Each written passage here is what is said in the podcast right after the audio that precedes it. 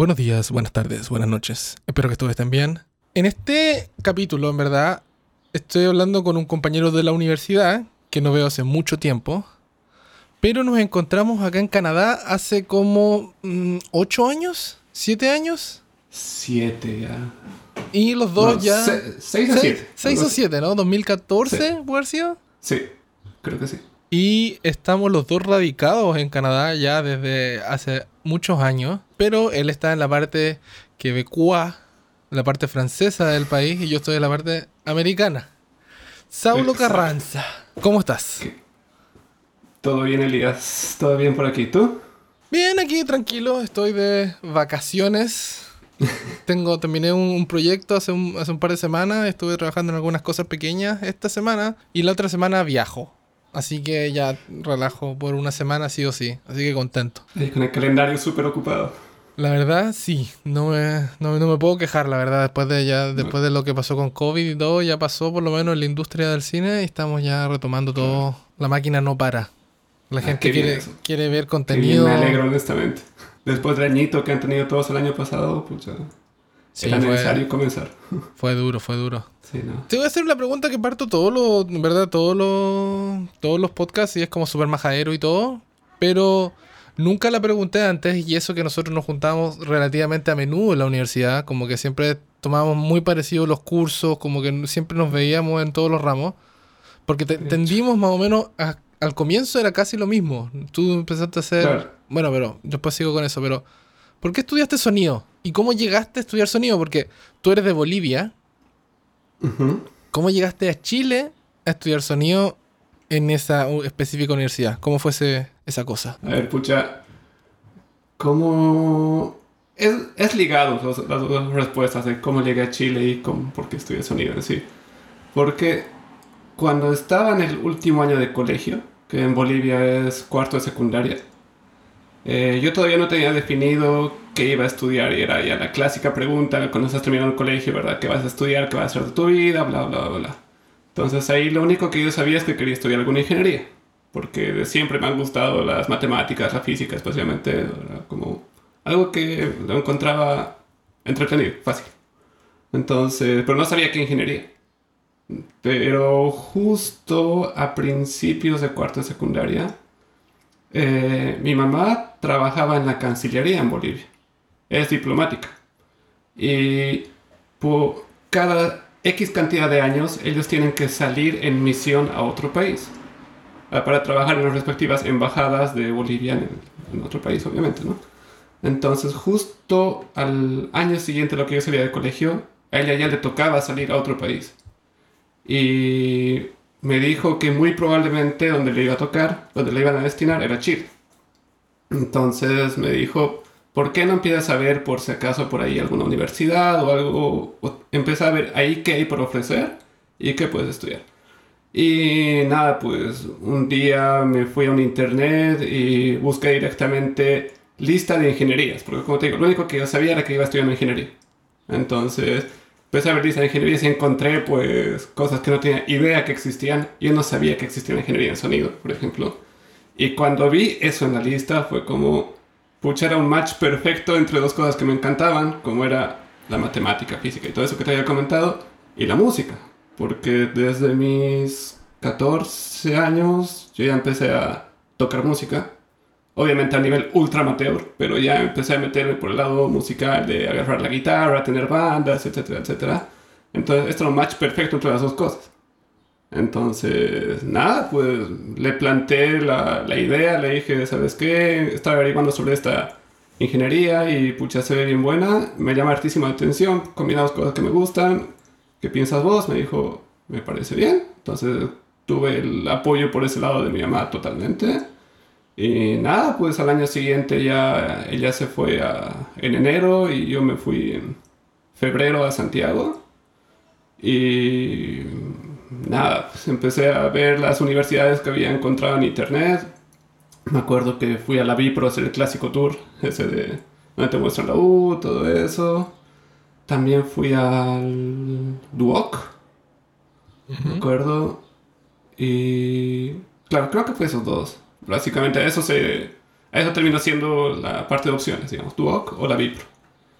Y nada, pues ahí fue como hacer la comparación entre te vas por la de la experiencia, donde sabes que enseñan bien, donde sabes que hay buena referencia, o te vas por la otra que es bastante más nueva según lo que vi ese día. O sea, tiene equipos más modernos, tal vez ambiente un poquito más high-tech, por decirlo en ese momento, pero que no tienes idea de las referencias. Entonces, nada, pues elegí la Vipro obviamente por un tema de la experiencia, porque sabía que había un background por, por detrás, ¿verdad? Ya tenía su peso, digamos. Entonces, nada, así llegué a la Vipro.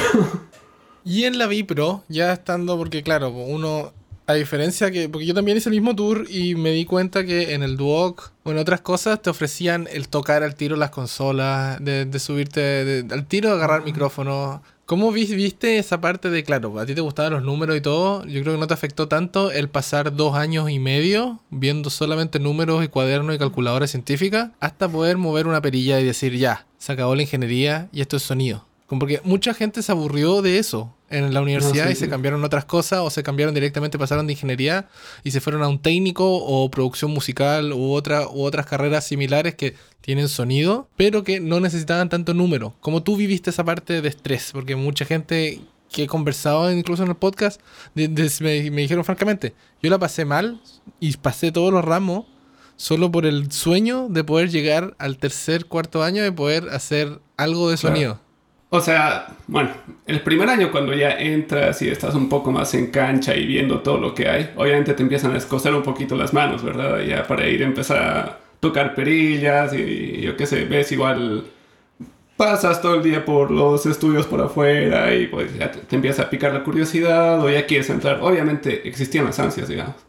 Pero igual desde el primer año que nos pusieron todos súper de frente, ¿verdad? O sea, nos dijeron las cosas claras, que saben que esos primeros dos años ustedes no van a hacer nada de eso, así que tienen que pasar todo. Entonces era como, bueno, pues si es lo que hay que hacer, hay que hacer. Igual, honestamente, los primeros dos años yo estaba bien entretenido con desarrollo cultural de la música. Esa materia me gustaba, ese ramo me gustaba bastante con, con Roy Alvarado. Entonces ahí me divertía bastante, o igual, no sé si podría decir divertir, pero aprendí igual bastante con, en las clases de música y todo eso, entonces no estaba tan mal por ese lado, digamos. Pero sí entiendo totalmente las ansias de todo el mundo de ya querer empezar a meterse en cosas más de la materia. Obviamente yo también las tenía, pero creo que no tampoco tan al grado como algunos otros compañeros. Y dentro de la universidad, ya pasando todos estos años de matemática y todo, nosotros nos daban a escoger ramos de especialización o las ramas, porque ahí yo por lo menos me di cuenta que la universidad lo que sí me mostró fue todas las cosas que podías hacer en el sonido. El abanico era grande. Claro, la universidad tenía algunos ciertos puntos fuertes donde se, brillaba la, la, universidad en sí, que era estudio de grabación, creo yo, postproducción en cine, y ahí uno escogía. ¿Qué áreas tomaste tú de especialización? Tanto como musical o porque también puedes tomar incluso áreas de especialización no solamente de sonido porque hay harta gente que, que, tomó ramos electivos de otros de, otras áreas no solamente sonido. ¿para dónde te fuiste tú? me acuerdo que el primer ramo electivo que tomé fue así por desesperado apenas hacían la opción creo que era en cuarto semestre quinto semestre que verdad que para titularte tenías que pasar creo que tres ramos optativos no, me acuerdo, pero era, era, más de tres. Sí, era algo por el estilo. Era mínimo tres, parece. Me acuerdo que por desesperado ya fue como, ya, ya puedo hacerlo, venga. Entonces, tomé, pero tomé inglés técnico como primer optativo. y fue como, pucha. Claro, a la semana me di cuenta qué mierda estoy haciendo aquí. No sé, pero era optativo. Entonces ya lo terminé, pero después de eso ya en cuarto, quinto año que era más en serio, ponte, tomé más ramos relacionados con postproducción y toda el material audiovisual. Porque igual, o sea, cuando yo entré a la U, por lo menos, creo que tenía el clásico sueño de todo el mundo, ¿verdad? De agarrar y, o de casi todo el mundo, al menos de agarrar y estar súper ligado a la música y hacer refuerzos. Y grabar tu banda y hacer, ya, así. Eh, claro, uno comienza así, ¿verdad? Y después igual, una de las razones, o sea, algo que yo había pensado antes de entrar a la carrera igual, era terminando la U, volver a Bolivia y trabajar en refuerzo sonoro en algunos eh, lugares, pucha. hay un lugar en La Paz, por ejemplo, que se llama el Teatro al Aire Libre, que es un, como su nombre dice, un teatro libre, de, para unas 10.000 personas o algo similar a la Quinta Vergara, por así decirlo, Ujú. obviamente a una escala un poquito más chiquita, creo, pero donde siempre que llegan bandas de afuera van a tocar ahí, etcétera, etcétera, entonces era como mi sueño dorado, ¿verdad? Así volver y trabajar ahí y todo eso, pero una vez ya estando en la U y en cancha, me di cuenta que evidentemente el refuerzo sonoro no era lo mío, de hecho era algo que terminé detestando. Fue como, no, ¿sabes qué? No, no, no, no, no me gusta y... O sea, obviamente pasé el ramo y todo, pero había mucha gente que am- amó refuerzo sonoro, ¿verdad? Fue como, se sentía en su salsa y ya empezó a trabajar de eso y todo. Para mí no, fue como, no, no me gusta esto, definitivamente no. Entonces, y al mismo tiempo igual empecé a interesarme cada vez más y más y más en el tema de postproducción y el tema de audiovisuales. Y, por ejemplo, en ese sentido me acuerdo que, ¿quién estaba metido ahí? Gabriel, Gabriel Vice y, y vos, creo que eran los únicos que le tiraban pelota al audiovisual. Después todo el resto del, del curso era como, no, música, no, refuerzo sonoro, no, etcétera, etcétera. O sea, se iban más por otro lado. Pero creo que vos y Gabriel eran los únicos, al menos que con los que yo tenía contacto cercano, que estaban más interesados en audiovisual. Y a mí también me llamaba eso bastante la atención. Y tampoco, digo, de hecho, ayudaba bastante que mi hermano igual era ultra ligado al cine. Entonces era ligado más al tema de guionización. Entonces siempre que, desde que me acuerdo, él estaba viendo películas, películas, películas. Y pucha, cuando se enteró de que me empezó a llamar la atención todo el tema de audio para, para cine o para audiovisuales, pucha, igual pues fue como, ya ve esto, escucha esta película, ve esto, ve esto. Y pucha, con eso más ya fue como, pf, Sí, eso ayuda Ah, mucho. sí. Eso incentiva mucho cuando algún familiar te da bola y, te entiende una parte de lo que estás haciendo. Porque a mí me pasó que mis papás me, me hicieron full apoyo y todo, pero no tenían idea de lo que yo hacía. ¿cachai? Como que, como que Ya. eran, para ellos era mucho más simple si yo le hubiese explicado, no, estoy, estoy grabando en un estudio de música, sonido. Era, no, era claro, como que. claro, definitivamente. Pero no me, pero mi área la- no era así. Yo, yo me metía, no, yo hago el sonido de las películas, así como, o comerciales, o cosas así. En, en la universidad me dijeron, ah, ya. Pero no se imaginaban el concepto que uno tiene como sonista, porque, no sé, pues, mundialmente, si no haces show en vivo, está en un estudio de grabación. Ni siquiera radio, como que uno piensa que la radio funciona sola. Y, Sí, y- y como que, no sé, hablan y, y suena la música. Siendo que hay, no sé, po, hay, es complicado. Yo todavía no entiendo bien cómo funciona. Y aunque, y aunque pasamos el ramo de radio, todavía no entiendo bien. Es un área que nunca la he hecho. Bueno, es que también, o sea, sin desmerecer a, sin desmerecer a ese ramo de radio o televisión, que fue otro ramo que han sido pues ultra teóricos, ¿verdad? O sea, claro, nos, Sí, pues nos nunca. mostraron eso- en papel o con así, algunas diapositivas cómo funcionaba la cosa, pero más que eso, a mí eso me pasó, fue. yo creo que con radio y con otras cosas. Y. No sé. Me pasó también con sonido directo, siendo que es lo que hago y es lo que he hecho por. Ya llevo 15 años haciendo la cosa. En la universidad tuve un semestre que no, no, me, no hice nada. O sea, no, no es que nadie hice nada. Pero tuve mi primer acercamiento a los equipos y a saber lo que era, pero después me la tuve que aprender solo a, hacer todo lo que tenía que hacer porque no, no, no se dio el tiempo. Bueno, también yo creo que era el, el tema de exposición, Luca de la universidad Mm. al curso y todo el asunto, ¿cachai? Pero como que claro, bueno, ahí se nota la- la- líneas que tenía la universidad en sí. po. no, totalmente, totalmente, o sea, igual, como vos dices, se nota hacia dónde estaba apuntando la carrera originalmente y tal vez con el tiempo empezaron a ver un poquito más las aristas, las otras posibilidades que había. Pero pucha, no puedes comparar la cantidad de equipos que había para refuerzo, para estudio en comparación de lo que había para el registro. No, para sonido sonido, directo, para sonido ¿verdad? directo Que- no había nada, nada. No, pues. Era todo del, del, del profesor, era como prestado. Exacto. Era como que, mira, esto es lo que tengo en mi, en mi Pelican Case, aquí tienen esto, jueguen con esto. Pero claro, o sea, está bien, yo entiendo. Yo entiendo que una universidad no puede gastar todo, no, no puede poner toda la plata en todas las cosas. Y No, está bien que se especialicen, si no, no- no- ni, ni una cosa. Una cosa que te quería preguntar.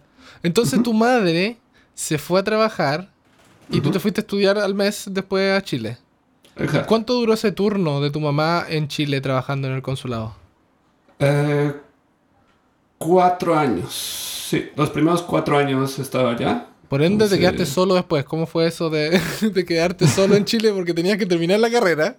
Porque No, ya te- claro. no te podías ir del país y decir, no, ya esto lo dejo y después me voy a estudiar otra cosa a otro lado. O a Bolivia. Ah, no, ni cagando, ni cagando. No, no era, no era la idea para nada, digamos. Sí, ya, ya, cuatro años ya. po. No, o sea, no ha sido. No fue tan traumático, honestamente. O sea, tuve que obviamente buscar dónde iba a ir, qué hacer, todo eso. Y terminé alquilando una, un cuarto, una pieza una familia que tenía un cuarto en alquiler. Entonces, nada que era por. ¿Cómo se llama esta? Bueno, era en Ñuñoa, era relativamente cerca de la universidad. Mm. Entonces me quedaba bien porque podía ir a pie o en bicicleta ahí cerca de la U. Entonces, fue tranquilo, honestamente. Ahí, bueno, tuve mi primera experiencia de estar todo encerrado en un cuarto, digamos, en una pieza. que, y, que, ¿Quién diría que eso sería un preámbulo para lo que pasaría en el 2020? Pero, pero Sí, bueno. Estás acostumbrado Sí. ya, estás entrenado. No, claro. Y después terminaste la U. ¿Qué hiciste al terminar la universidad? Porque claro, tú terminaste, no sé, el quinto año, sexto año, considerando el tiempo que uno se demora en hacer la tesis y en defenderla y todos los trámites. No. ¿Te quedaste en Chile o te, o te fuiste de, de vuelta a Perú, a Perú, a Bolivia de una? Terminando la U, o sea, una vez egresado, ¿Ya? volví, a- me fui a Bolivia. Y hacíamos la tesis a distancia con, con mi compañero. Ujú. Entonces vivíamos en internet haciendo la tesis y obviamente viajaba para cada defensa o cada vez que se necesitaba. Entonces tuve que pegarme varios viajes a Santiago para algunos papeleos ridículos honestamente y otros para las defensas correspondientes a la tesis. Pero nada, me fui a Bolivia, los primeros meses estaba totalmente enfocado en la tesis, pero de ahí ya también tenía que empezar a ver qué iba a hacer con mi vida, porque no podía seguir perdiendo tiempo solamente, ¿cómo se llama? Escribiendo, escribiendo, escribiendo la tesis y, y nada, pues entonces empecé a ver lugares donde trabajar. Hice mi pasantía en una empresa audiovisual allá, que era la productora audiovisual de un cineasta bastante conocido de Bolivia. Entonces, que pucha, fui todo inocente, pues ahí a sentarme en el hall de su oficina, creo dos días hasta poder hablar con él. Y nada, y hasta que al final me dijo, ¿qué quieres? Y le expliqué un poco y él no tenía nadie de audio en su, en su equipo. Se encajaste Entonces, le, perfecto. pare- le pareció interesante, fue como, "Mm, espera, vos podrías solucionar varios problemas, entonces ya, vente, me dejó hacer la pasantía ahí y de ahí ya me puse a trabajar en su productora audiovisual por un año aproximadamente. Pero nada, pues una vez que terminó eso, o sea, seguía ahí, pero ya, no sé, creo que ya no estaba aportando tanto porque obviamente dependía mucho de la cantidad de trabajos que habían, ¿verdad? Eres una productora audiovisual, entonces hay meses que hay pues full trabajo y hay otros que estás pues as- así viendo la pantalla sin hacer nada.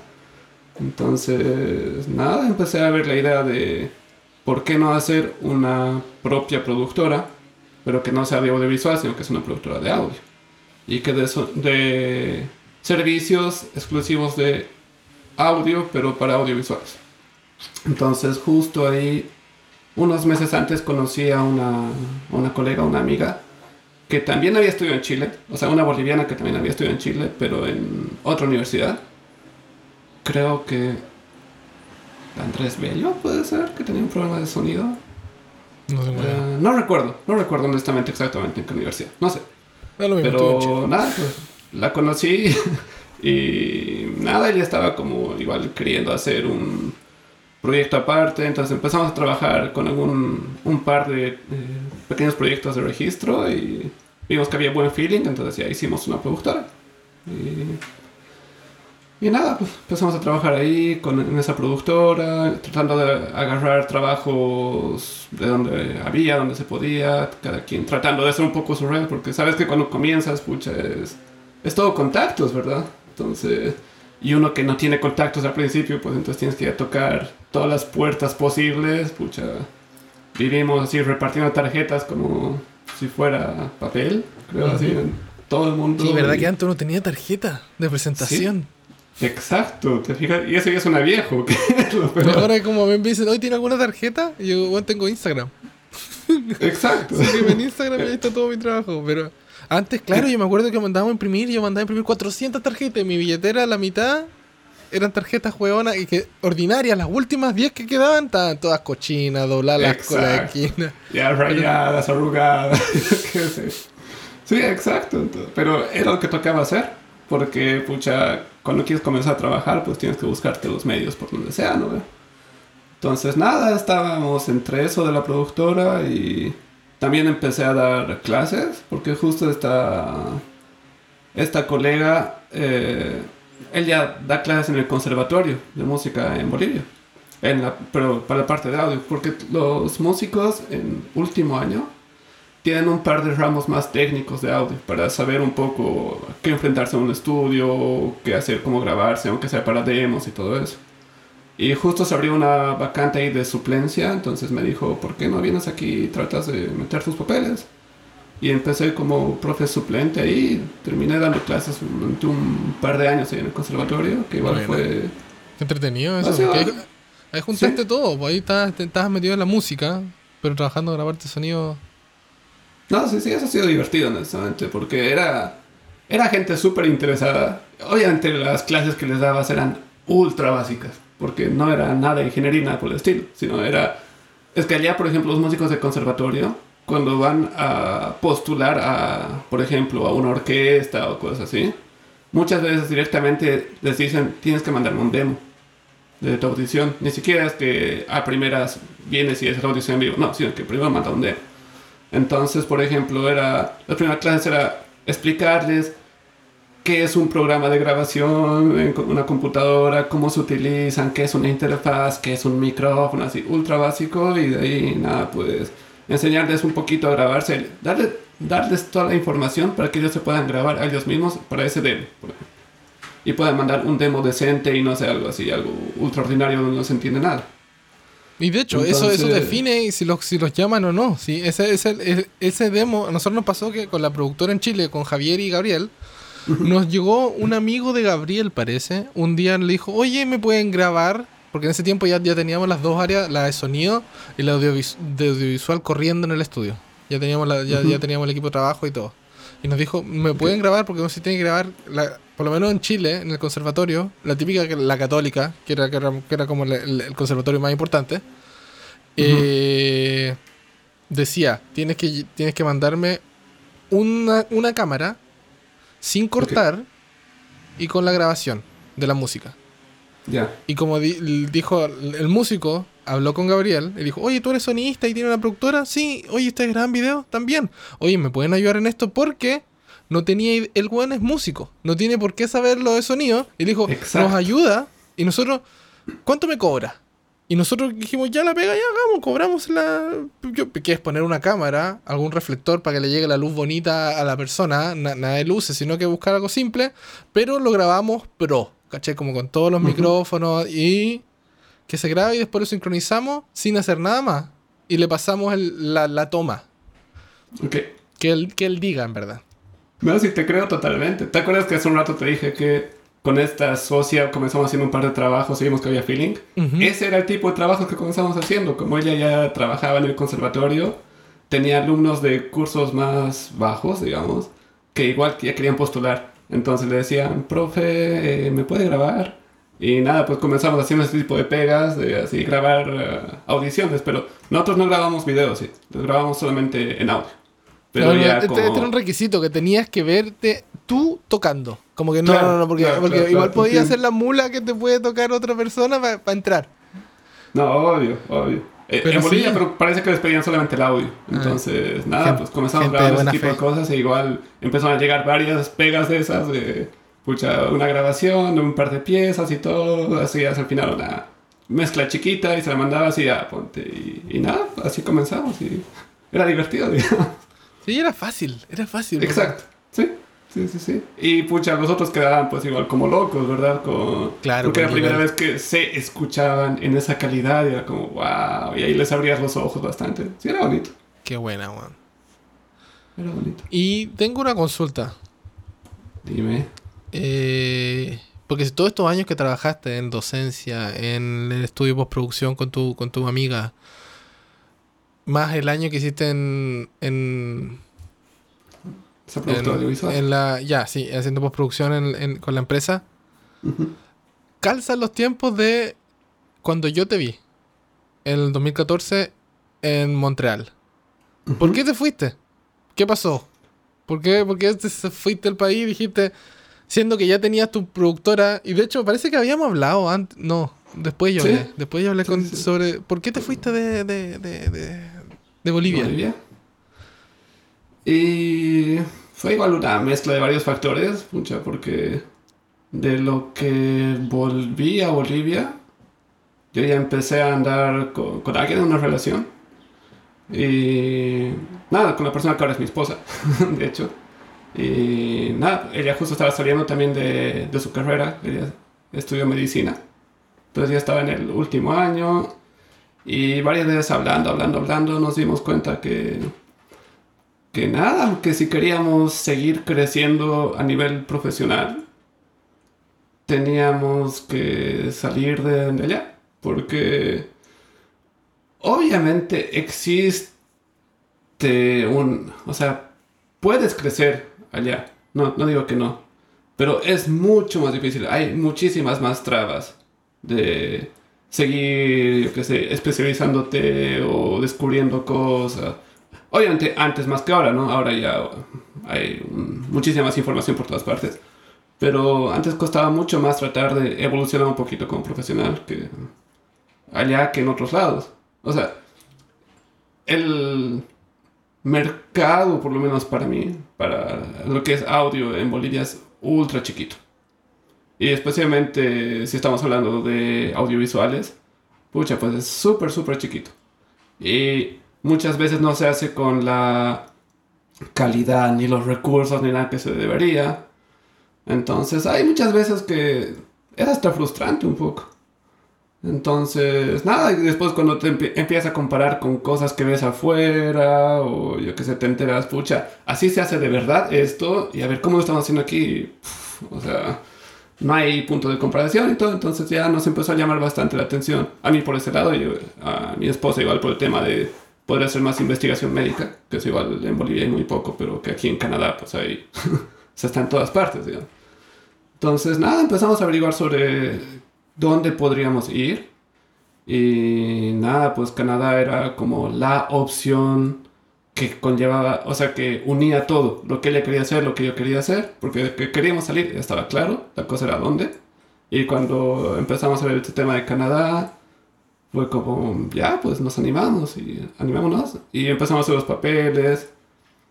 Y los papeles se tardaron una eternidad en salir, porque nosotros estábamos buscando de salir del país, pero ya con papeles legalmente para poder vivir en el otro país donde vayamos a ir, pero ya para ya no preocuparnos más de eso, punto. Entonces, cuando vimos lo de Canadá, fue como, ¿cuál es la manera ya de ir y quedarnos? Bueno, pues era venir como residente permanente. Entonces buscamos eso y se tardaron una eternidad los papeles. Entonces, mientras que estábamos esperando eso, ya pues nosotros seguimos trabajando allá, ya nos casamos, ya todo, y de ahí salieron, por fin salió el tema de, o sea, como el ok, go, para venir, y ya pues nos vinimos apenas, pudimos que entre chiste y chiste ya fue el 2014. Entonces se hicieron pues un montón de años y nosotros llegamos aquí ya en mayo del 2014, justo un poquito antes del mundial. Estuvo bueno el mundial, ese mundial 2014 acá se vivió. Sí. Sí, sí, está, está bien bueno. Y pucha, como nosotros estábamos recién llegados, pues fue de los pocos mundiales que pude verlos enteros, porque no tenía nada que hacer esa temporada. Entonces, Eras un cesante. eras un cesante. Exacto. y como que seguíamos en modo turista, digamos, así que pudimos ver creo todos los partidos del mundial. Fue, Bueno. fue divertido. Y cuando llegaste a Montreal, ¿qué, te, qué, qué hiciste? ¿Que, que ¿Seguiste trabajando? ¿Tu meta era seguir trabajando en sonido o en lo que viniera como recién, como migrante? Que era como que, mira, necesitamos las lucas, hago lo que sea. ¿O te llegaste con el. ¿Cómo trabajaste antes en Chile? Va, en Chile. En Bolivia, ¿pudiste juntar algo de lucas, un colchón, como para poder gastar ese tiempo del comienzo cuando uno llega a un país nuevo? De investigar, crear nuevos contactos, eh, ver, ver cómo funciona la plataforma en un país distinto. ¿Qué hiciste? No, de hecho, de hecho, de hecho, totalmente. Pucha, desde que decidimos venirnos, ya el plan fue empezar a ahorrar directamente. O sea, fue como, claro, nos damos algunos gustitos o algo así de tiempo a tiempo, pero la mayoría de mi sueldo o de todo mi income, todo lo que guardaba, se iba para ahorrar directamente. Porque igual, de entrada, para venir aquí, te decían que por lo menos tenías que demostrar que tienes una X cantidad de dinero. Justamente para poder eh, autosustentarte los primeros tres o seis meses, no me acuerdo, sin tener ningún ingreso Pues aquí en Canadá. meses. Entonces, Sí. creo que sí. Entonces te, te piden pues una X cantidad de plata. Entonces, primero tenías que juntar eso. Y de ahí se vino, bueno, de ahí los pasajes que vienen aparte. De ahí igual el tema de la boda, que pese a que dijimos, pucha, no vamos a gastar plata, pero que igual era otro monto que se hizo, entonces va sumando. Entonces, nada, pues, equivalía a más, que, a más que todo lo otro. Exacto, se va sumando. Entonces, nada, pues juntamos la mayor cantidad de plata posible.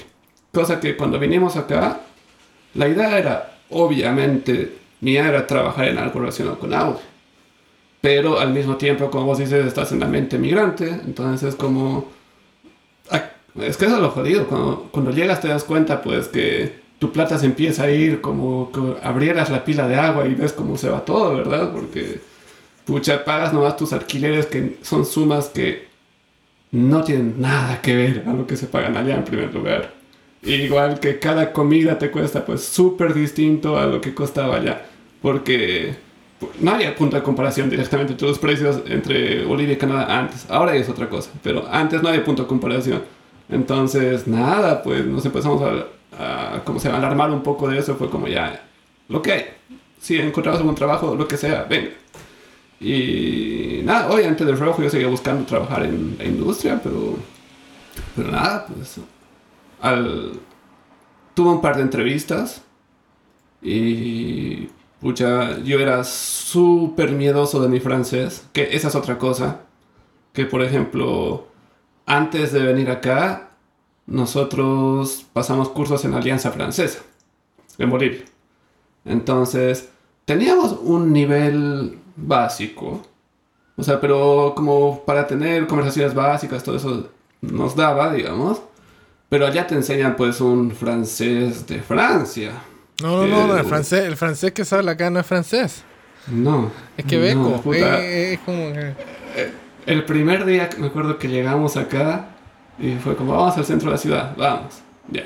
Llegamos y nada, pues pasaron como 30 segundos lo que salíamos a la calle y se nos acercó una persona a preguntarnos si estábamos buscando algo o algo así. Nos dijo al, al principio en francés, no la entendimos ni mierda. Fue como. Y de ahí nos repitió en inglés y recién entendimos lo que nos estaba tratando de preguntar. Fue como, ya, tal vez solamente era esta persona. Pero nada, pues, pucha, habla, escuchar a las siguientes personas, personas, personas, pues le vamos a preguntar, ¿qué mierda hemos estudiado? No era francés, o sea, ¿o qué hablan aquí? No sé, pero no tenía nada que ver con lo que habíamos estudiado, pucha, ha sido acostumbrar la oreja otra vez totalmente a un idioma nuevo, porque en teoría lo que vos hablabas sí te entendían, pero vos no entendías ni mierda lo que te hablaban a vos. Entonces, pucha... es un slang más o menos complicado el, el de que, que se habla en Quebec. Pucha, es distinto, es bien distinto. Entonces, nada, pues al principio estaba ese, ese problema más del idioma. Entonces, eh, como se llama, tratamos de buscar alguna manera de, pucha, empezar a entender más el idioma y al mismo tiempo tratar de ganar tiempo y ganar plata. Entonces, pucha, encontré aquí un curso que era como un curso técnico, por así decirlo, relacionado con audio. Entonces aproveché y lo tomé. Y lo, lo cual me ayudó hartísimo para aprender las normas que se trabajan aquí, porque es otro tema, por ejemplo. Aquí sí existen normas para broadcast. Eso en Bolivia es un saludo a la bandera directamente. O sea, ya mientras más fuerte, mejor. Esa es la norma en Bolivia. Mientras lo que hagas suene más fuerte, Mm. es mejor. Ah, porque porque vas a opacar a, la- ¿Qué a son la los. TLUFS? ¿Cuánto se tiene Eh, que hacer? ¿Cuántos? Ex- claro, o sea, eso, pucha, en Bolivia no hay. o por lo menos no había. Entonces ya aprender eso aquí fue como, bueno, interesante todo eso. Y, y honestamente igual, una vez que salí de ese curso, eso me ayudó bastante porque ya en mi currículum podía poner que tenía una formación de aquí. Entonces para cualquier persona, para cualquier posible, eh, yo que sé, jefe o persona que te contrate, obviamente tienen mejor referencia de algo que conocen a una persona X que les está llegando y que no tiene la menor idea y encima en otro idioma y todo, ¿verdad? Entonces, nada, pues entré a eso y ahí más bien también aprendí un poquito sobre lo que era el audio para videojuegos. y eso fue como otro chispazo en la cabeza, digamos. ¿Cómo, cómo funciona? Yo lo encuentro fascinante porque me imagino un poco cómo funciona pero no tengo idea. Y la semana, no, el capítulo anterior, que no fue la semana pasada, porque esta cuestión la grabé hace como, un mes salió el último capítulo. Lo siento por gente que está escuchando esto. Mm, mi intención nunca fue grabar esto todas las semanas porque me di cuenta que tengo vida y tengo trabajos y llego cansado. Sí. Lo siento. problemas de calendario. Lo siento, no soy, no soy constante. No me auspician, no me auspician.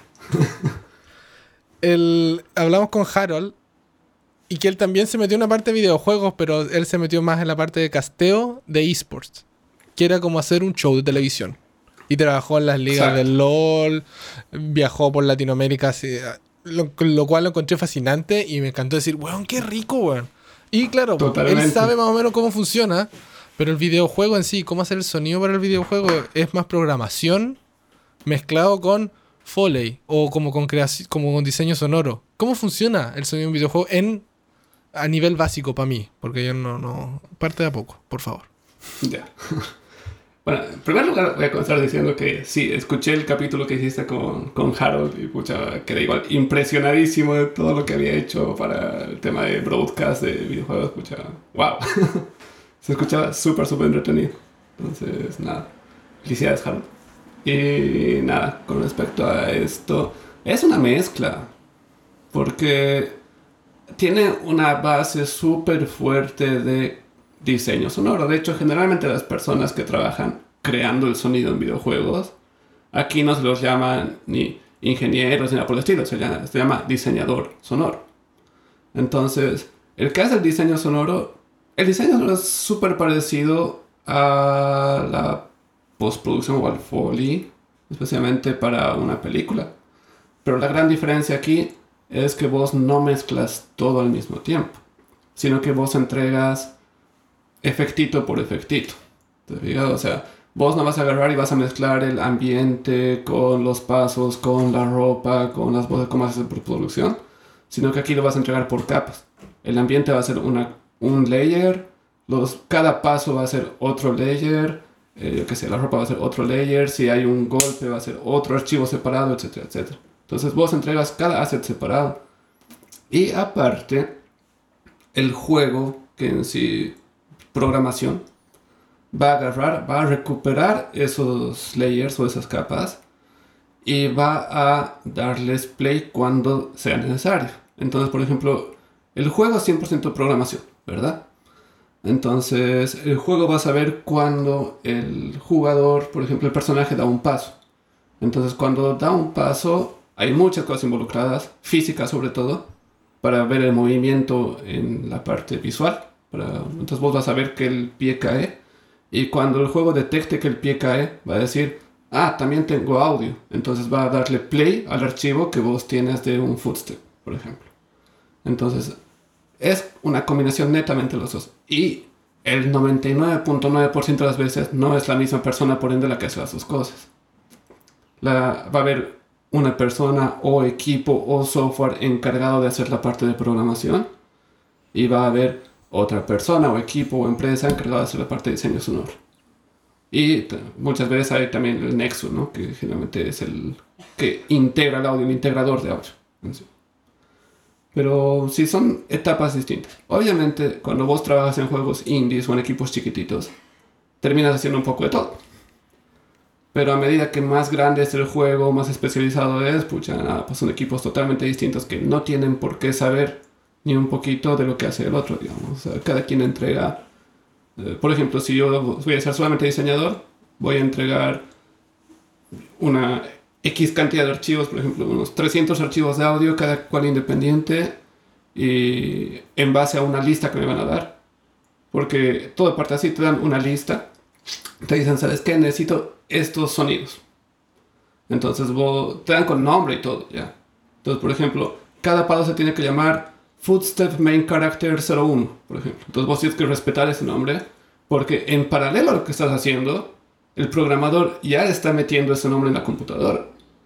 Cosa que cuando le llegue el archivo, la computadora directamente agarra y diga, ah, ya, ya existe el archivo, bueno, pues play, ¿te fijas? Porque si vos le cambias un poquito el nombre, ya nunca va a sonar y se va a ir toda la mierda, ¿te fijas? Entonces, no, y encontrar el audio que no tenga el nombre. Tengo millones de preguntas. Tengo millones de preguntas. bueno, eso bien a grandes rasgos, ¿no? Obviamente sobre eso hay muchas variaciones y todo eso. Pero eso es bien a grandes rasgos. Pero dale. Pero ese es el asunto, como que. ¿Cómo? O sea, está bien que te digan. ¿Qué información te dan? Te dicen, necesitamos un paso de en la tierra. Un paso en cemento. ¿Cómo, cómo es la, la, información detallada? Porque varía muchas cosas. Porque también estoy asumiendo de que el computador. Tú grabas un archivo de audio en cemento pero cuando se te acerca una situación, tú vas caminando y se te acerca una persona de lejos y uno escucha los pasos, como Call of Duty, eh, I know, eh, I know, eh, hay un montón de juegos que yo escucho desde lejos. Esa programación de los pasos se escuchan más, más, más, despacio, ¿lo hace el programador que le baja el nivel al mismo audio o tú tienes que grabar ciertos samples de larga distancia, mediana distancia, cercanía? ¿Cómo, cómo funciona eso? No, no, o sea, no dudo que haya gente que haga eso o que tal vez lo haya hecho en un principio. Pero desde lo que yo sé y desde mi experiencia, tú no haces eso hoy en día, sino que tú entregas audios siempre lo más limpios posible, a, lo más pegado, digamos, o sea, que se escuche clarísimo. Por ejemplo, generalmente no mandas uno tampoco. El clásico, o por lo menos de lo que sí, lo que me ha tocado, de los footsteps es mandar seis. Entonces, por ejemplo, mandas seis footsteps en concreto, seis footsteps en pasto, seis footsteps en tierra, de lo que te pidan, obviamente, ¿no? ¿Qué es lo que realmente que se ocupa? En, en, bibliotecas de sonido para postproducción son lo que te vienen. Son como seis pasos para, para, para, secuenciarlos después y no notar tanta repetitividad al oído del humano. Exactamente es eso.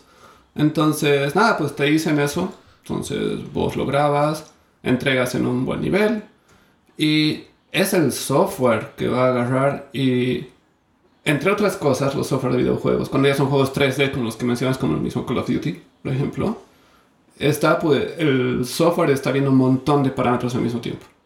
Y uno de ellos es la distancia del personaje con la cámara. Entonces, mientras más avanzado es el software, más más preciso es para detectar la distancia del personaje en contra de la cámara. La cámara siempre viene a ser como los ojos del espectador, ¿verdad? Entonces, mientras más lejano esté el personaje, vos tenés que escucharlo más despacio, por ejemplo. O si está en un cuarto, en una pieza, tienes que escucharlo con mayor reverberación y todo eso. Entonces, cada vez eh, los softwares son más inteligentes y más precisos en eso. Y yo qué sé, si lo ven muy lejos, es el mismo software el que le va a empezar a dar una reverberación, por ejemplo, en caso de estar en una pieza, o si no, solamente va a atenuar el nivel y todo eso. Y a medida que se vaya acercando, mediante unos algoritmos, el software también va a ir subiendo el nivel hasta que ya esté súper presente cuando está frente a vos. Ahora, si bien los softwares de creación de videojuegos en general ya hacen eso, también existen lo que se llaman como los audio middlewares, que son como el punto intermedio entre el software de programación de videojuegos y el diseñador sonoro. Entonces son como la etapa del medio, que es lo que, de hecho, algo de lo que me gusta más utilizar a mí.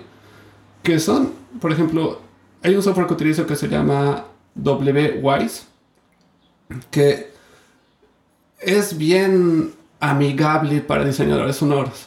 Porque vos ahí no escribes líneas de código de programación lo que vos haces es programar, pero visualmente. Porque te muestran como eventos, como cajitas, digamos. Y vos solamente vas linkeando una cajita con la otra. ¿Cuándo quieres que pase esto? ¿Qué quieres que pase? Por ejemplo, cuando vos importas un archivo de audio ahí, eh, vos ahí le puedes cambiar el nombre, todo lo que quieras, obviamente. Y ahí puedes decir, digamos, le quiero mover un poco el pitch, lo puedes hacer. Le quiero modificar un poco el nivel, lo puedes hacer. Y también le puedes ponerlo para que tenga una diferencia de pitch aleatoria. Lo cual hace que esos seis footsteps que vos has entregado en un principio ya no sean seis, sino que ahí vas a tener una infinita, infinita cantidad de variaciones Porque cada vez que suena el footstep, no te lo va a entregar con el pitch perfecto, sino te lo va a entregar con el pitch un poquito variado, ya sea más grave o más alto, con una pequeña variación de nivel también. O sea, generalmente hay tres parámetros que son low pass filter, un high pass filter y el nivel.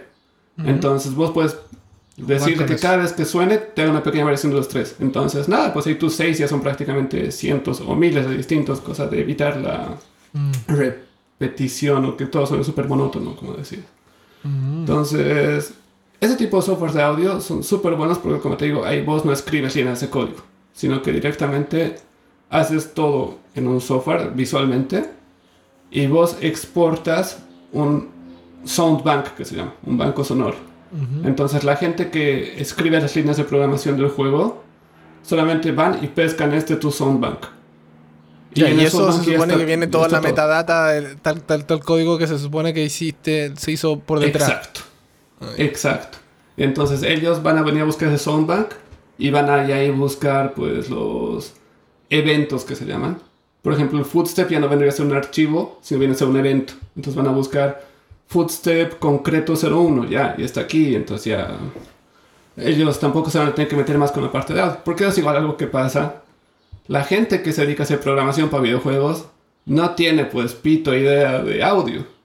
Entonces, para ellos, si suena, suena y está bien. Pero cómo suena ya es otra cosa. O sea, porque igual las primeras experiencias que tuve con video, trabajando con un equipo así, fue como ya ellos me estaban pidiendo los archivos de audio, se los pasamos. Y nada, pues después cuando escuchamos por primera vez el juego, estaba... Se escuchaban los pasos súper fuertes, todo estaba súper fuerte, todo súper presente, era como que vos tenías así al jugador en tu nariz todo el tiempo. Y se escuchaba horrible, o sea, escuchabas todo lo que habías hecho, pero todo, no había una diferencia de niveles de nada, pues, sí. pero los otros estaban felices de que tenga sonido y listo. Entonces, Por lo menos sonaba, el vaso, vaso medio lleno siempre. eh, Exacto. Entonces, en ese sentido, por ejemplo, ese tipo de softwares, esos middlewares, son súper buenos porque vos les quitas la responsabilidad a los programadores. vos dices, el programador que programe ya. Pero de cómo suena me encargo yo. Entonces yo soy responsable de los niveles, de ver que suene bien, que suene mal, cómo hacerlo, todo eso. O sea, eso ya me O sea, yo, esa parte, el, generalmente entonces es la persona que graba los audios, maneja eso. El diseñador de sonoro se encarga de eso. Y le pasa más o menos la tarea hecha, o no, no, no hecha, sino que más elaborada los audios. No solamente que sean como files, sino que son como eventos. Cada vez es más común que la gente que el diseñador sonoro pueda también dar ese trabajo, entonces ellos te el Diseñar. Ese es como claro, porque, porque si no es más o menos es mucho más. ¿Cómo, cómo es? Más como raw. Como que pasáis los files como perfectos. Y no suena Exacto. perfecto. En el juego no suena perfecto. Y no tiene que sonarlo y eso es lo rico. Como que el ot- la otra vez yo me acuerdo de un juego que me encanta cómo suena. Es el Red Dead Dimension, eh, Dimension 2. Ajá. Que suena increíble Sí. los pastos y se ve increíble y, y es una cosa de diseño. Yo me de repente andaba a caballo y andaba a caballo nomás porque me encantaba cómo sonaba y cuando pasaban los ríos y cuando el pasto chocaba, o sea, el viento chocaba el pasto y lo hacía mover y era como que, oh, qué rico. Pucha, es que cada vez esos juegos tienen equipos de audio más dedicados a eso. O sea, el- las empresas más grandes, obviamente no es una persona que está trabajando en el, en el departamento de audio. Pese a que siempre el departamento de audio es el más pequeño en comparación de otros. Y generalmente el olvidado es, es bien parecido a postproducción, ¿verdad? Que, claro, el del audio es como el último que se entera de todo, si es que se entera, ¿verdad? Eh, lastimosamente en juegos eh, generalmente es igual. Entonces, el equipo de audio va a ser como un poquito el último en enterarse si es que se entera de algunas cosas y todo eso, pero nada, pues los equipos grandes, por ejemplo, empresas grandes tipo EA o Ubisoft, ese tipo de empresas, o tienen equipos ya de unas in-house, unas 4 o 5 personas, cosas así, que están dedicándose pues a cada aspecto de audio. O si no, van a tercerizar su trabajo, van a ir a buscar alguna empresa productora de audio que se dedique solamente a eso. Entonces, nada, pues por eso hay trabajos ultra detallados, especialmente ese tipo de juegos que son como de tercera persona y de campo abierto, ¿verdad? De open world. Pucha, pues hay bellezas, de verdad que vos te quedas bobo escuchando eso porque suena muy bien. Suena muy, muy bien. Pucha, igual me acuerdo la primera vez que escuché el, eh, el Zelda, el Breath of the Wild. Eh, pucha que, claro, cuando escuchas en tu tele, suena bien y ya pasa, digamos. Pero la primera vez que lo escuché con audífonos... Pero usa casco, cuando usas casco, cuando usas audífonos es otra cosa. Sí, totalmente. Y fue como... De, o sea, me dio rabia de todo lo que me había perdido antes, ¿te fijas? Porque sonaba tan bien el pasto, el viento, el caballo, pucha, era como... Era como estar ahí. Y ahí te quedas bobo y no sé, y como que te enamoras un poquito más de ese campo, ubicas, de ver todo lo que se puede hacer y todo eso. Y pucha, en cosas más de ciencia ficción y todo eso, ni qué decir. Como hay cada loco que está haciendo cosas en ese campo, que es como, wow, hay gente súper imaginativa, no sé. Es, un campo bien, bien bonito. Mira, hace un par de minutos atrás hablaste del audio integration. ¿Qué es audio integration? Sorry, lo voy a decir. ¿Qué es audio integration? Porque le acabo de pegar al micrófono. Es justamente eso, es la integración de todo el campo sonoro, de tus archivos de audio, de todo el trabajo de diseño sonoro que se ha hecho y cómo integrarlo en el videojuego. Eh, por ejemplo, este audio middleware que te contaba, este WWise, es justamente una, una herramienta para integración de audio. Es como agarrar y poner el diseño sonoro en el videojuego, o sea, que encaje. Entonces, Así bien a grandes rasgos es eso. Perfecto. Ya, ya lo habíamos hablado, qué bueno, ya, ese era el asunto. Y bueno, estuviste trabajando, ¿cuándo empezaste a trabajar en esto? Que te, metiste a los videojuegos, de a poco. Uh, 2015, creo que era a principios del 2016. Que Cuando ya nos fuimos a vivir a, la ciudad de Quebec. Entonces, ahí entré a trabajar a una empresa que era una postproductora de audio. Y en esta empresa hacían tanto postproducción para televisión, cine, todo eso. Y también se estaban empezando a meter al tema de los videojuegos. Entonces, justamente para eso me agarraron. Y para empezar a... De hecho, desde experimentar y tratar de ver de conseguir clientes, todo eso. Entonces, claro, una apuesta de la productora. Fue como una apuesta de la productora, decir ya, ok, perfecto. Exacto. O sea, me dijeron, igual vas a hacer postproducción para tele y todo eso, pero nada, pues, o sea, también vas a hacer esto. Mm. Entonces, nada, creo que ya empecé a trabajar más en serio con eso. Voy a empezar a ver mucho más como algo que quería hacer de verdad. Eso. Mm. Ya, y entonces, y has trabajado desde ese momento y llegó el 2020 con la pandemia. ¿En qué te afectó eso? Porque creo yo que para grabar esas cosas tienes que ir al estudio. Como que no es tan fácil como poder hacerlo desde la casa, o si se puede igual.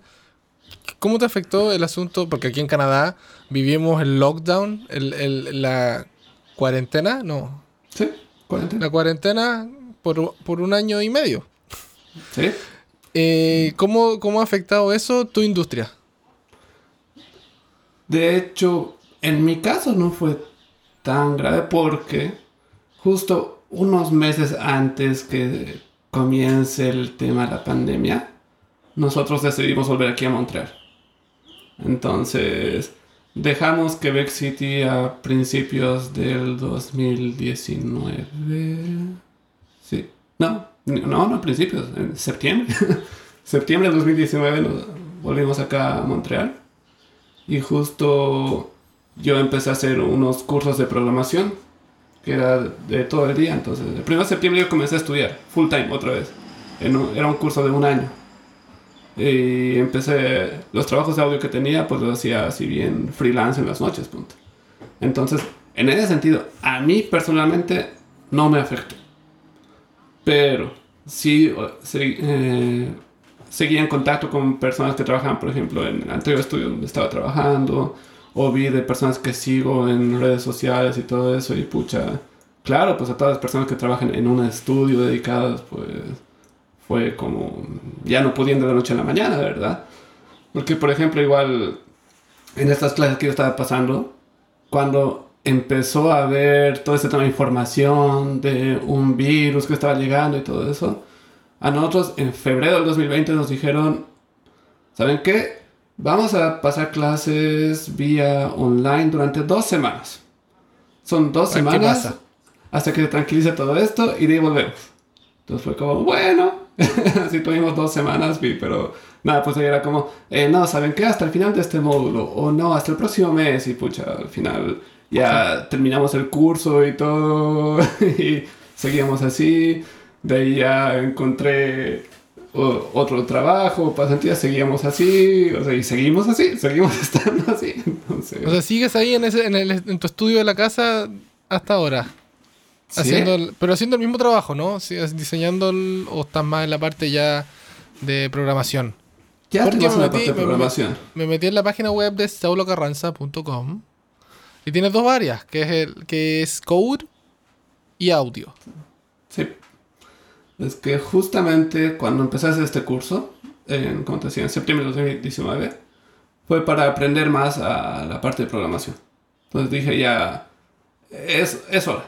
Directamente era algo que ya estaba evitando mucho tiempo y todo. Entonces, nada, me metí a hacer un curso que era de un año intensivo, como te digo. Y después ya empecé a trabajar directamente en cosas de, de programación. En la primera oportunidad que tuve ya post este curso, me agarraron porque me preguntaron, ya sí, vi en tu currículum que sabes programar y todo eso, pero también vimos que eres diseñador sonoro. Entonces, ¿te interesaría hacer un poco las dos cosas? Y pucha, para mí era plan perfecto, y dije, obvio.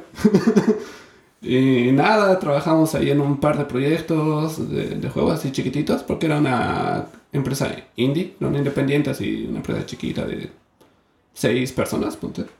Pero igual todo remoto, todo, todo online. Y ahora hace un par de meses ya me fui a una compañía un poco más grande, de hecho. Ya que tiene unos 70, de unas 70 personas, algo así. Pero ya en algo que es 100% programación. Ahí sí fue como, ¿te interesa este puesto? Pucha, que no había mucho punto de comparación en tema de beneficios y todo eso, entonces fue como, ya. y nada, pues ahorita como que estoy metido 100% a la parte de programación, ya de este año prácticamente, pero obviamente igual siempre viendo de rojo la posibilidad de, de volver a la parte de, de diseño sonoro, aunque sea para proyectos chiquitos o como freelance o para empresas más pequeñas que lo necesiten, digamos. Pero ahorita sí, mi principal trabajo y todo eso ahorita viene 100% programación, por lo menos este año. Qué bueno, weón. Entonces, tus planes a mediado y largo plazo. ¿Tienes? Porque a- a- al corto, en verdad, mm, no se sabe tanto como estamos en pandemia. Como que uno no sabe hasta cuándo va a salir de la casa. O sea, la mayoría de gente. Yo tengo la suerte de que salgo todos los días de mi casa a trabajar. Pero me hago tres test de COVID a la semana. Así que... Qué divertido. Mira, lamentablemente el humano es un animal de costumbre y yo ya hacerme tres test a la semana está bien. ¿Cuál? ¿El, el nasal? ¿El con el- Sí, sí, sí, pero hay- hay- ¿te das cuenta que hay un PCR que es como un caníbal con una flecha que te entra en el cerebro y te sacan un pedazo? Ese no. Es el que, el Ok. que te ponen una cosa como para hacerte los rímel en la nariz. Te la hacen así 15 segundos. Ah, ok. No es Ok, tan terrible. Te acostumbras y la- ese cosquilleo que te hacía llorar al comienzo, después ya te reí. Ya. Muchas gracias. Nunca me he hecho un test, así que no tengo idea, honestamente. En serio, yo tengo como 70 en el cuerpo, una cosa así. Puta, no. No, no, no. Eh, sea, ahorita- Perdón. pero, eh, no, dale, no. Pero sé que yo no tengo COVID, no he tenido COVID nunca. Y ya estoy Perfecto. doble vacunado, ya estoy, ya estoy. Eso es lo importante al fin y al cabo. Sí. ¿Te vacunaste o no? Eh, la primera dosis sí, ya está. ¿Qué y te la tocó? segunda queda para de aquí a unas semanas todavía. Ah, ya. Te aviso. La segunda duele más. Dicen, ¿no? Sí, no. O De sea, verdad. o sea, voy, a mí voy a la, estar con las dos entonces. sí, a mí me pasó la primera. Pfizer me dolió un poco el brazo nomás. Y el otro día tuve que ir a bumear, a trabajar. Y me dolía un Ah, poco. Pero un poco nomás. ya. Igual tú puedes Ajá. hacerlo. Pero la, la segunda me dio, me tiró así a dormir al día siguiente. Y el dolor del brazo, puta, me dolió, weón. Sí, he escuchado mucha gente decir lo mismo. Y. Pero Nada, no me es- pusieron la misma Pfizer igual al día siguiente. La primera era como. Claro, cuando levantabas tu brazo sentías como un pequeño golpe aquí, pero en el brazo, pero nada más, digamos, o sea, súper vivible. Pero para la segunda sí ya me está empezando a dar miedo, porque todo el mundo hizo lo mismo que te tumba, entonces. No, de hecho, sí. A, a mi señora la, la tiró a la cama con fiebre y mal la segunda dosis. Sí, fue como que se resfrió.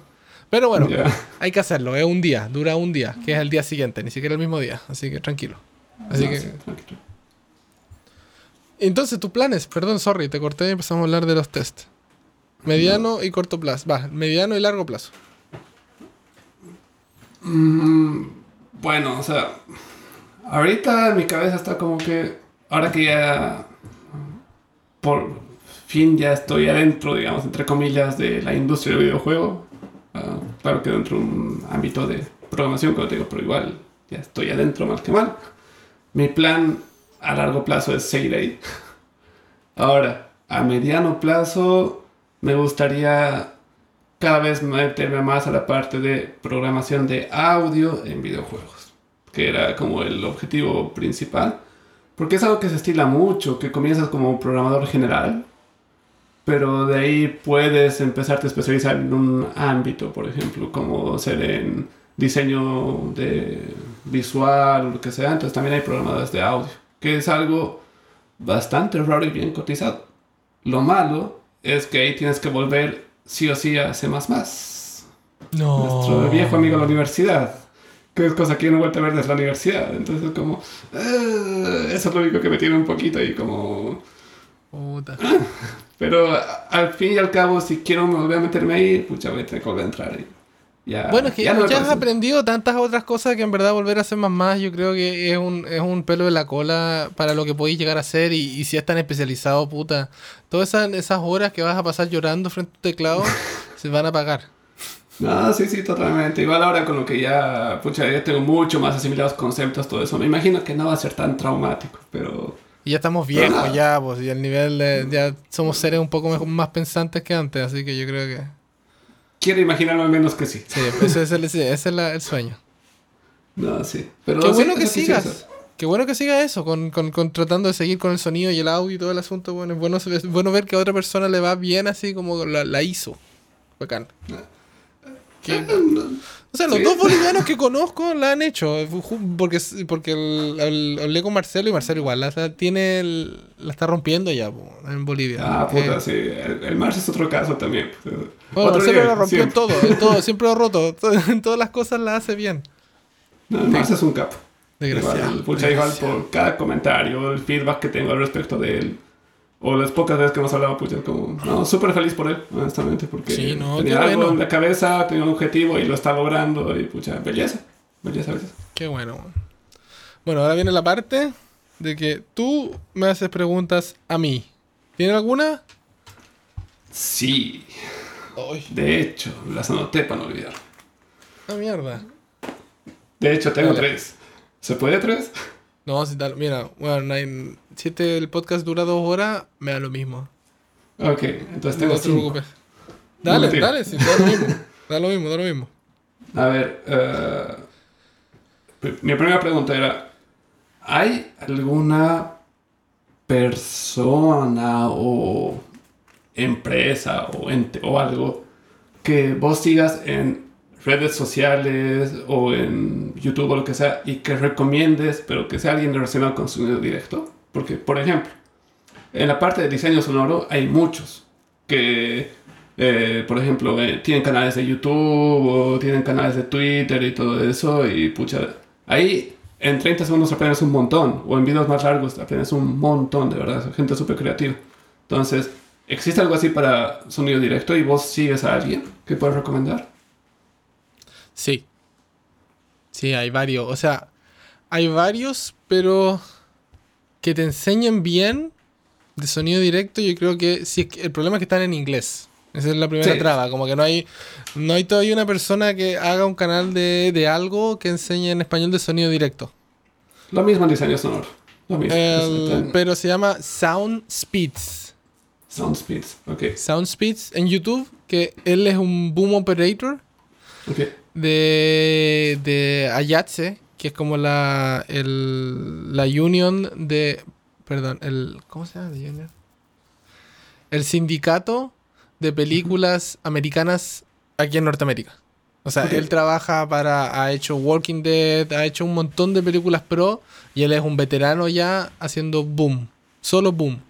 Y él habla, tiene muchos videos, o sea, claro, como, al ser sonidista, es como la realidad del sonidista.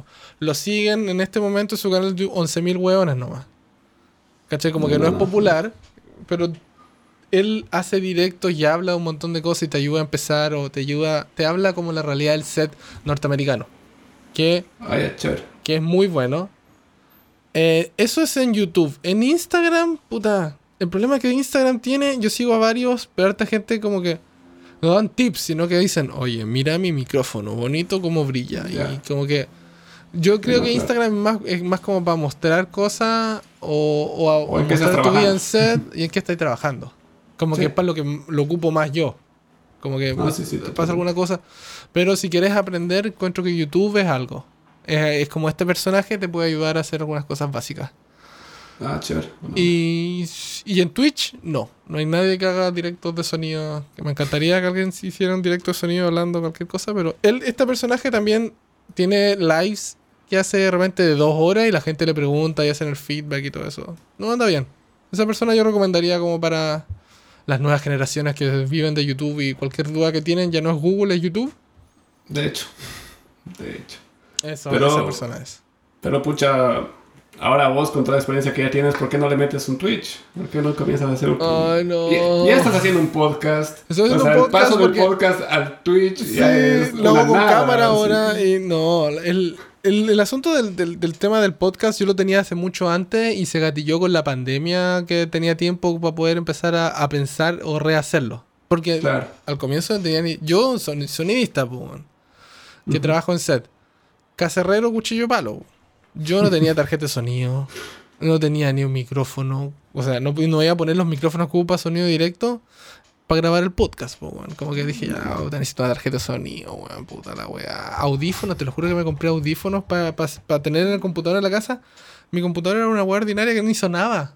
Como que no tengo parlantes, parlantes de- en, en la televisión, esos típicos que tenían hi-fi. Nada. Yo no uso, no escucho, lo- escucho la música, los parlantes con lo que tengo en la casa de la tele. Como que no me importa. Digo, ya, gasto tanta plata en sonido en el otra área y en la casa me da lo mismo. Así que me tuve que como rearmar de todo. ¿Sabes qué? No, ubico, ubico. Pero, pero el asunto, lo- yo lo quería hacer más real el podcast. No quería que sonara así tan, tan podcast. Claro, así. Sí, muy, muy, muy limpio. Sino que quería ir a comer con gente y Ah, sí, ponerla a bien, valer. Y, bueno, esa, es- esa era mi tendencia. Quería que fuera un- una ida a comer y ponerme al día con gente conocida y amigos.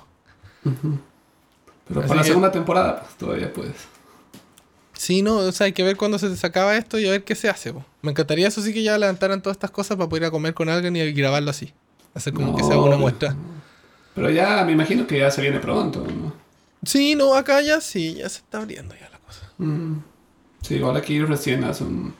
Ahora en julio, recién ya dijeron, bueno, por fin la gente puede entrar en restaurantes y... ¿A ustedes ya pueden comer adentro? Nosotros no todavía. Eh, abrieron para terrazas y creo que hace un par de semanas ya abrieron para adentro de locales, pero obviamente con restricciones y todo eso. Ah, claro, o sea que es lógico. Claro. No, aquí están los patios. Todos están en el patio vueltos locos. Llenos Claro. patios. Bueno, pero ya existe esa posibilidad, por lo menos. No, es algo, eh, te lo juro, después de un año y medio, dos años sin hacer eso, puta, uno va a sentar en un patio y está más que feliz. Sí, sí, sí, totalmente de acuerdo. El otro día fuimos a hacer eso y fue como, wow, esto de comer fuera de la casa. Uh.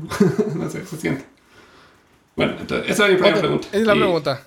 Y a ver si puedes poner pues el link de esta persona que dice. Ah, no, obvio, yo la subo, la, la- la subo en la descripción del podcast, no hay problema. Chévere.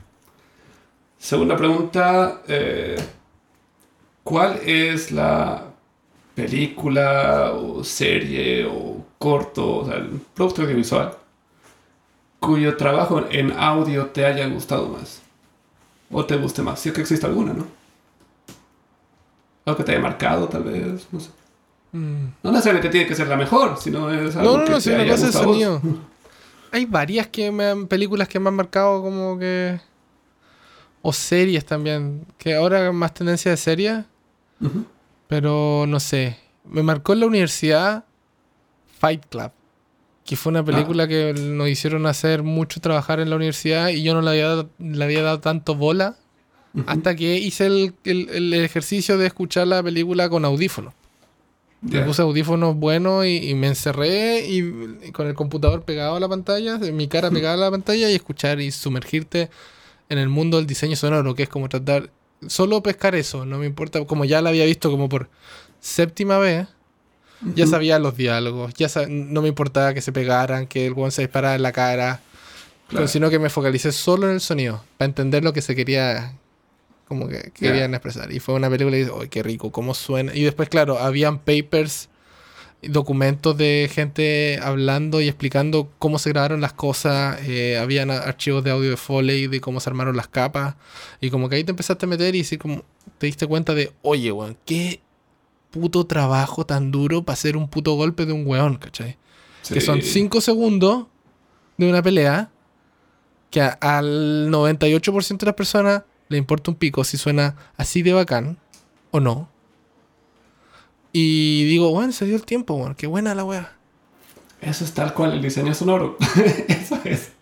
Acabas de definirlo. Te pasas como pelotudo, yo qué sé, unas horas haciendo algo que la gente generalmente no va a tener el tiempo de apreciar. O va a jugar en mute. como puta. Pero, pero bueno, ese es otro No, tema. pero, pero, pero, o sea, a mí me pasa con el sonido, como estoy rela- relacionado en el, la- en el área de, de- de la industria del cine, que solo te... Si el sonido pasa desapercibido y no hay quejas, está bien hecho. Exacto, exacto. O sea, a mí ya con los años yo ya, ya no me frustro, no me, no me molesta. Como- y lo acepto, sí. es lo que es. Yo no me voy a calentar la cabeza ya, no estoy para calentarme la cabeza como decir, ¡ay, sonó la ropa en el lavalier! O ¡ay, escuché una hueva atrás! Una persona ahí gritó algo. ¿Funciona? ¿Se entendió el mensaje? ¿Sí? ¿No? ¿Sí? Sigamos.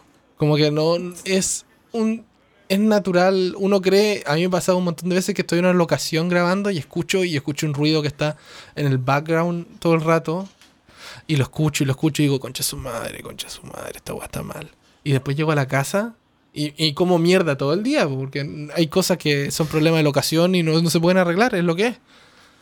Y después llego a la casa a hacer el backup de mis tarjetas o a escuchar el audio ya, lo meto al computador y lo escucho y no suena. Sino que uno se empieza, se empieza a armar un, un- un- un- un- una cuestión pésima. Un, Claro, se- tú lo empiezas a magnificar. Sí, es que te, te, te en un vaso de agua. Sí. Somos unos Sí, huevones que sí. nos ahogamos en un vaso de agua a veces. Así que, Pucha, eso igual me acuerdo al principio cuando empecé a trabajar en postproducción aquí eh, para series quebecuaces. Entonces, eh, en la empresa donde trabajaba se hacía art of reality, o sea, postproducción para reality shows, ¿ya? Y pucha, una cantidad, pues, a ratos infame de micrófonos, lavalier y todo eso. Y...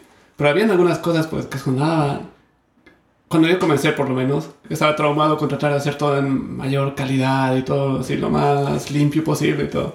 Y cosas que no se podía hacer nada. Y en mi cabeza era como, puta, no, si entrego esto así, me van a putear, me van a decir, ¿sabes qué? Chao, no sirve para esto, fuera.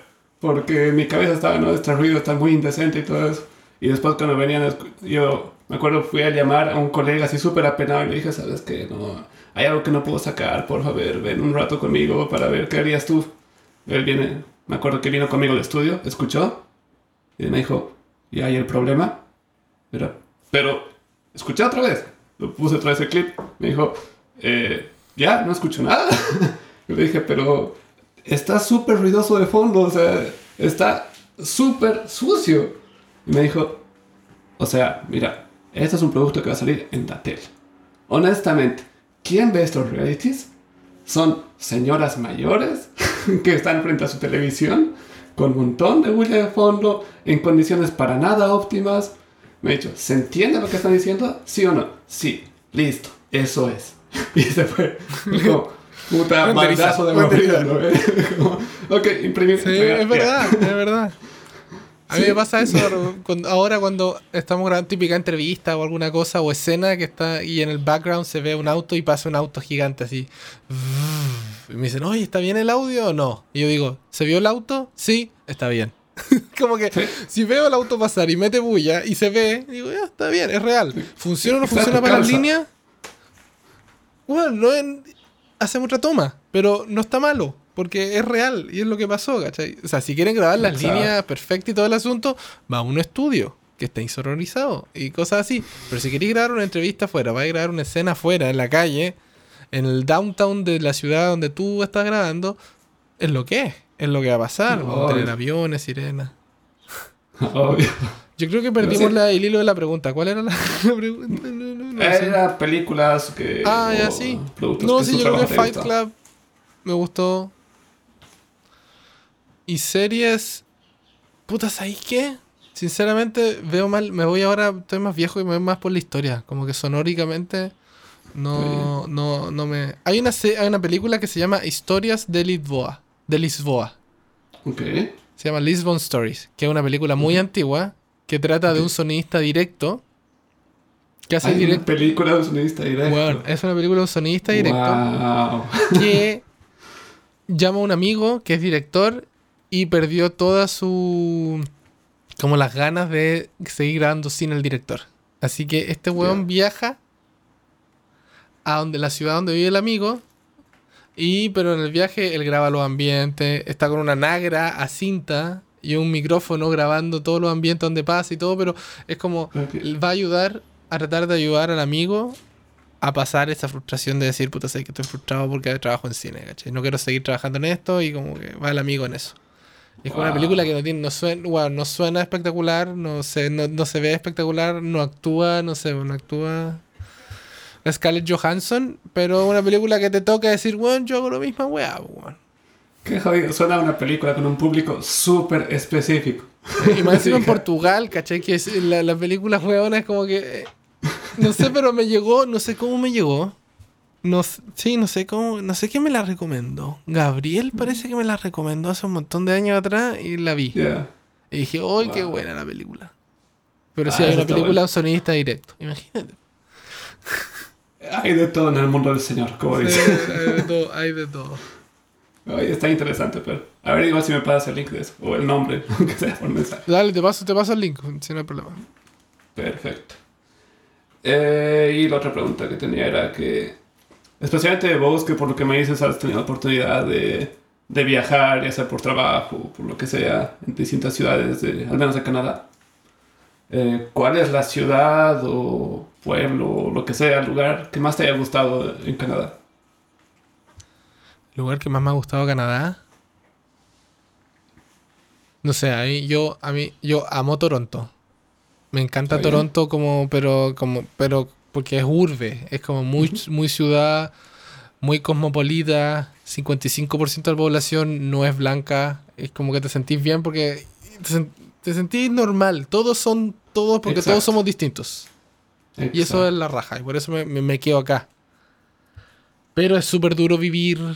eh, es como muy caro todo. Es muy. O sea, detrás tuyo hay miles de hueones buscando el mismo trabajo, así que es demandante. Mm, Pero es entretenido, me gusta. Pero hablando en, no sé, po, de paisaje, Canadá es precioso por todos lados. O sea, yo Sí. vi- tuve la suerte también hace muchos años atrás trabajar en centros de esquí en Canadá y conocí a Alberta. Y puta, bonito. Alberta. El año pasado tuve la suerte de ir al Ártico a grabar una película. Ah, ¿de verdad? Me fui, me, me fui a Nunavut. Me fui para el norte. Y estuve ahí grabando y así con... En octubre del año pasado estuve ahí con un par- haciendo un par de días.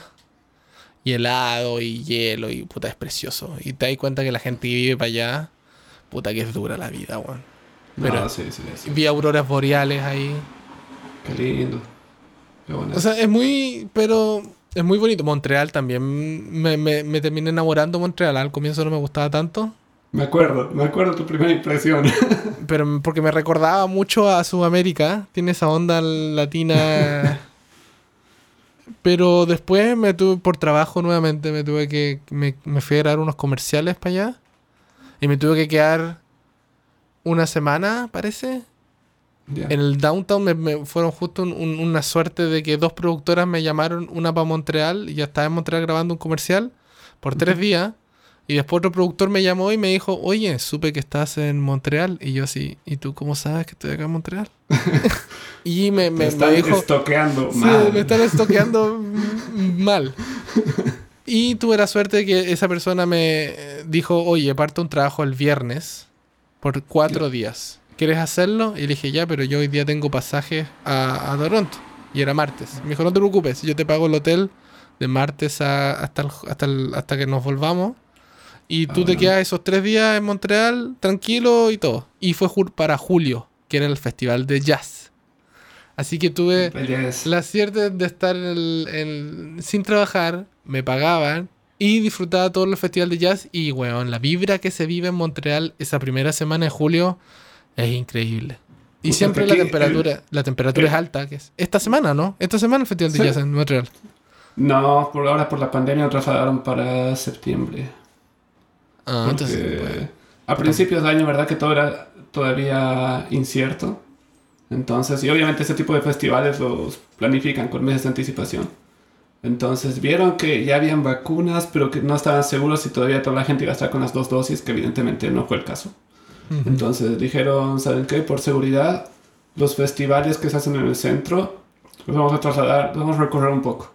Entonces están para entre septiembre y octubre, cuando todavía puedes estar en la calle, digamos. O sea, obviamente ya no es calor, pero todavía puedes estar en la noche en la calle normal, digamos. Antes que venga el invierno y todo eso. Entonces, hay dos No, no, festivales que nos bien. trasladaron para esas fechas. Los, Pero igual, el resto los eso- suspendieron más por el próximo año. Eso fue la. Yo me enamoré de Montreal. La, toda la vibra que tenía de la música, la gente que viajaba por de todo el mundo al festival. Decía, ¡ay, qué buena! Y ahí me gustó Montreal. Tiene la, aprendí a vivir la, la, la vibra. No sé si viviría en Quebec, la verdad, en el área. Pero sí, para visitarla está bien.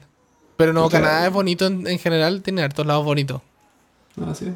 Aquí, Montreal es bien bonito, eso nos gusta harto, por eso igual decidimos volver en sí. Porque igual, claro, como decías, el porcentaje igual, pues la última vez que buscamos al respecto, aquí igual el, eran como un 60% de la población no es canadiense. O sea, es directamente migrantes o hijos de migrantes, pucha, entonces ves pues un abanico de colores en todas partes y te sientes bien. O sea, te sientes, te sientes normal, tranquilo, o sea, estás en lo tuyo, ¿verdad? Entonces, eso es súper lindo. Pero, por ejemplo, la ciudad de Quebec es 99% pues gente caucásica, quebecoa de, de familia. Entonces, es como la primera vez que fuimos para un festival de música, justamente, nos sentíamos tan observados. Éramos como el punto café ahí entre puros entre puras señoras blancas que están comprando en el supermercado, me acuerdo, así como nos veían, así como, como pucha, fue un poquito incómodo. Después con el tiempo ya nos dimos también que eso era magnificación en nuestra cabeza, pero nada, pues la primera impresión fue esa de, pucha, qué ciudad más peculiar. pero bueno. Aunque hay que decirlo, Quebec City, All Quebec, la parte antigua del, del el casco antiguo de la ciudad, puta que es Ah, lindo. Yo lo Sí. pasé, yo, yo, cuando- yo me quedé cuando hice, hice, hice ese viajecito que nos fuimos a Quebec. Me quedé en Ujú. Montreal un par de días, después nos fuimos a Quebec un par de pero nos quedamos en All Quebec. Ya. Puta que era, era bonito. man. Es súper lindo. De hecho, eso era como nuestra salvación. Y que cada vez que estábamos un poco aburridos o queríamos hacer algo distinto, nos íbamos ahí al A viejo caminar, Quebec y, a comer, a hacer algo así. Sí, es bien chiquito, pero es súper lindo. Es súper, súper lindo. Y nada, creo que es lo que tenía que preguntarte. Lo último, ahorita. No sé en qué. ¿En qué andas vos ahora de, de tema? ¿Planeas hacer la ciudadanía, algo así? ¿O ya lo has hecho hacer- tal vez? ¿O si estás ¿Qué cosa?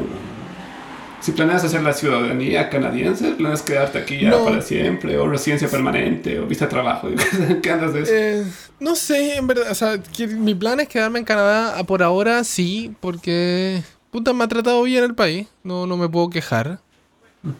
Em, tengo hartos proyectos que se vienen, así que por el momento me quedo en Canadá. Ok. Pero sí creo que Canadá no es tanto para envejecer. No sé si podría aquí vivir y comerme el invierno. no- Tengo esa duda existencial de decir, ¿vale la pena quedarme aquí cuando sea viejo? Bueno, Pero también inviernos tengo- ya has pasado aquí, digamos. ¿Ah? Ya has pasado inviernos aquí. Sí, pero no con no, no viejo viejo, ¿cachai? Como que Ah, ahora sí. es, como, es como que no sé cómo se vea más adelante o tal vez me canse. Sí, tal vez me canse de, de- de lo que está pasando. O sea, no, no puedo asegurarte de decir, pues hay que voy a sacar la ciudadanía, voy a ser canadiense y me voy a quedar aquí, me voy a morir aquí, me van a enterrar aquí. Bueno, no necesariamente conlleva una cosa a la otra, pero entiendo tu punto. Es como que no- sí me voy a quedar en el mediano plazo, yo creo que sí me voy a quedar acá en Canadá. Porque, una, la industria tengo suerte de estar en la industria y, y me, y ya estoy en el nicho, ya estoy aquí, me llaman siempre. Y la industria, como esta cosa de la pandemia y todas las cosas, se vino a Amazon, está Netflix acá. Se viene para largo aquí. Aquí, por lo menos aquí en, aquí en Toronto, Sí. tenemos para un, un mundo ajetreado por mucho tiempo. No, sí, sí, Así sí. que hay que aprovecharlo. Y lo paso bien, ¿cachai? Para y- donde vos estás, pucha, Toronto es creo el lugar, ¿no? Y, y Vancouver un poco, por lo que sé. Pero sí, Toronto, pucha, es el lugar donde estar. No por eso, y lo estoy y la, y la estoy pasando bien hasta el momento. Tengo vida, o sea, puedo trabajar y puedo disfrutar. Porque de repente te agarra la máquina y solo trabajas y tu vida ya empieza a ser un poco miserable. Pero eh, llegué al encontré un balance, así que todo bien. Y claro, está el asunto de, ya, la típica, no, si cuando, cuando me jubile o envejezca voy a irme a mi país, no me quiero ir a Chile de vuelta. No me gusta cómo está Chile, no, no, no, no sé para dónde ir. Así que, por ende, Toronto estoy bien, sigo acá por ahora. Me gusta, No. me gusta tu plan, tu visión. Sí, mi misión es sí, disfrutar el momento, a- aprovechar el journey, el viaje. Claro. Bien, bien eso. Sí. Bueno, Saulo, muchas gracias por darnos esta, esta hora y media, aprox, de tu tiempo. No, gracias a Ahora- vos más bien por, por la invitación. O sea, igual, me olvidé decirte antes, pero súper linda la iniciativa. O sea, he, he escuchado los otros episodios. Y nada, pues me ha parecido una oportunidad súper bonita de ponerme al tanto de que andan personas con las que solías convivir o que conocías en la universidad y escucha, cada quien como que está en su mambo distinto, cada quien ha hecho cosas bien interesantes, entonces ah, me ha servido a mí por lo menos para eso, para actualizarme un poquito, ponerme al tanto de que hacen personas con las cuales no necesariamente hablo, pero ahora me siento como más a la par de, de ya sé qué han hecho, digamos. Entonces, nada, pues muchas felicidades por esto, me alegro mucho que te hayas animado a hacerlo y nada, seguí adelante. Y a todos los que estén escuchando esto también, mucha, saludos a la distancia y, y nada, pues sigan con lo que estén haciendo. Sí, por eso, ahora viene la parte de dónde te puede encontrar la gente si quiere acercar, si quiere tener contacto con algo, tiene alguna duda o, o preguntarte cómo estás. Eh, Instagram, Facebook. eh, Facebook. Instagram Qué creo viejo. que es... Lo tengo abierto, pero no lo uso. Yo creo que la Pero última cosa que posteé en Insta... A ver, Facebook. Es una O duda sea, mi Facebook que- existe todavía. Que no postee nada es otra cosa. Pero la cuenta sigue existiendo. Bueno, que ahora Instagram es Facebook, así que es la misma wea, la Ah, verdad. bueno. Todo es. Facebook ahora, así que es otra, caga, es ¿eh? otra mega corporación que está comprando todo, ¿verdad? Así que Qué terrible. es inevitable. Ya, pues, Saulo, muchas gracias. Y espero que todo siga bien. Y eso. Muy bueno, muchas gracias a todos por escuchar. Y nos vemos la próxima. Chao.